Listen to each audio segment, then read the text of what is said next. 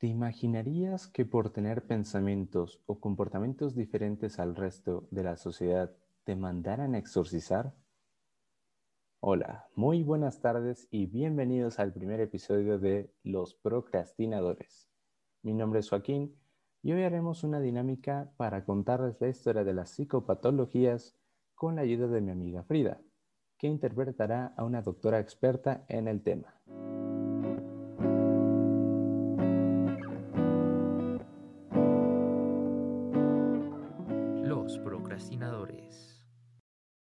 Hoy hablaremos sobre un tema muy importante, las psicopatologías. En esta ocasión nos acompaña la doctora Frida, que aunque estaba un poquito ocupada, logró abrirnos un espacio en su agenda para venir a ayudarnos. Buenos días, Joaquín. Es un gusto conocerte. Me encanta que la gente se interese por este tipo de temas, así que no te preocupes. Dime, ¿qué es lo que quisieras platicar conmigo en específico? Es un gusto conocerla también. Ah, la verdad es que últimamente mis amigos y yo hemos estado interesados en el tema de las psicopatologías y cómo inició todo. ¿De dónde se originaron todas estas creencias?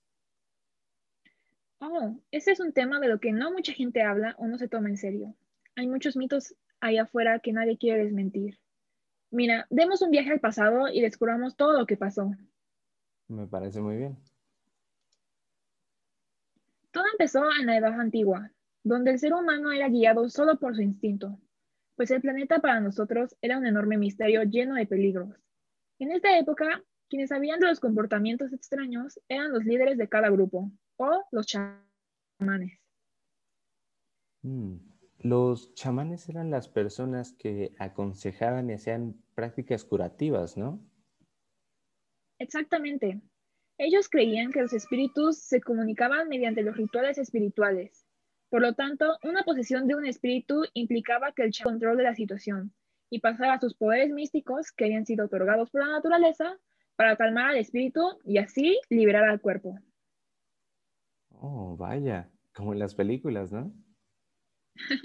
sí, eso no está tan erróneo. Mm, después de eso sigue la época greco-romana. Sí, esto se caracteriza por el pensamiento racional sobre las grandes cuestiones del mundo y la concepción de que el mundo había sido creado por unos dioses. Los griegos fueron los primeros en pensar que la enfermedad mental no estaba causada solamente por espíritus malignos o castigos divinos. Empezaron a pensar que algo en el organismo estaba alterado, y era esa alteración lo que provocaba una conducta anormal. Después de la época grecorromana sigue la Edad Media, sí hay algunas cosas que pasaron en esa época. Adelante, cuéntanos. Muy bien. Sé que se pudo avanzar gracias a los aportes de los grandes filósofos, pero hubo una gran expansión del cristianismo donde se quiso borrar toda la información que ya había. Efectivamente, y aunque el teólogo San Agustín propuso la introspección como método para explorar la mente propia, los sentimientos y pensamientos que la componen, la iglesia se volvió más rígida, echando a la basura todos los esfuerzos que se hicieron, retomando la teoría de la enfermedad mental como posesión. Qué rabia. Toda la información que la gente se tardó en reunir. Sí, bueno, pero no te preocupes, que después de eso llega el Renacimiento, donde la humanidad pareció haber superado esa etapa de oscurantismo. Y fue gracias a la ayuda del médico Johann Weyer, donde dijo que los trastornos mentales no eran otra cosa más que personas mentalmente perturbadas. Weyer describió una amplia gama de conductas anormales. Entre ellas están las que se conocen como paranoia, epilepsia, psicosis, depresión y pesadillas recurrentes. Después comienza el siglo de la razón. El ser humano entiende que el universo sigue leyes que pueden ser estudiadas mediante el método científico.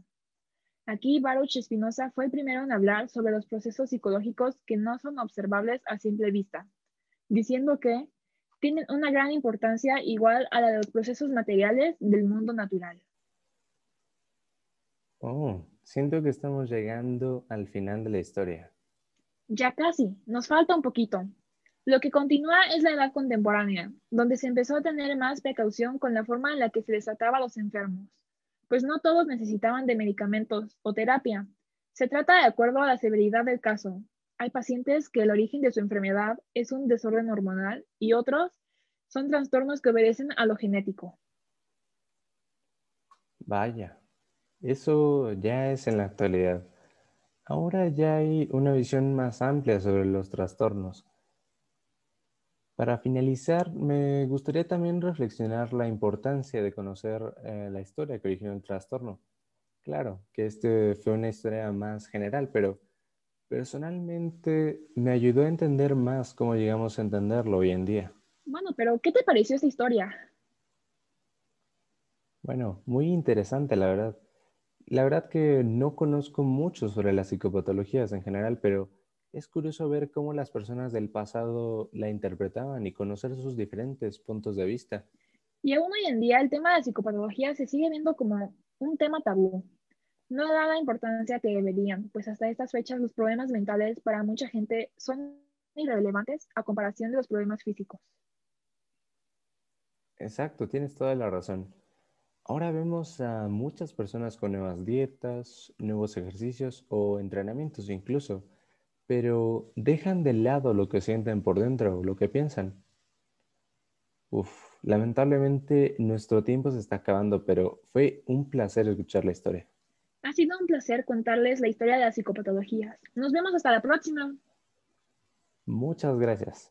Igual a ustedes, gracias por escucharnos. Si les gustó nuestro primer programa, no se pueden perder el siguiente. Estaremos atentos a sus comentarios y les viene el siguiente capítulo que será el trastorno bipolar, síntomas y diagnóstico.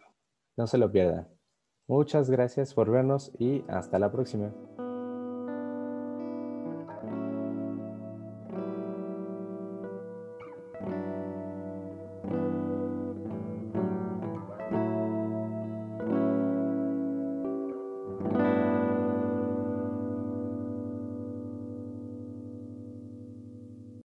Los personajes de este podcast son ficticios. Toda la información presentada fue anteriormente investigada.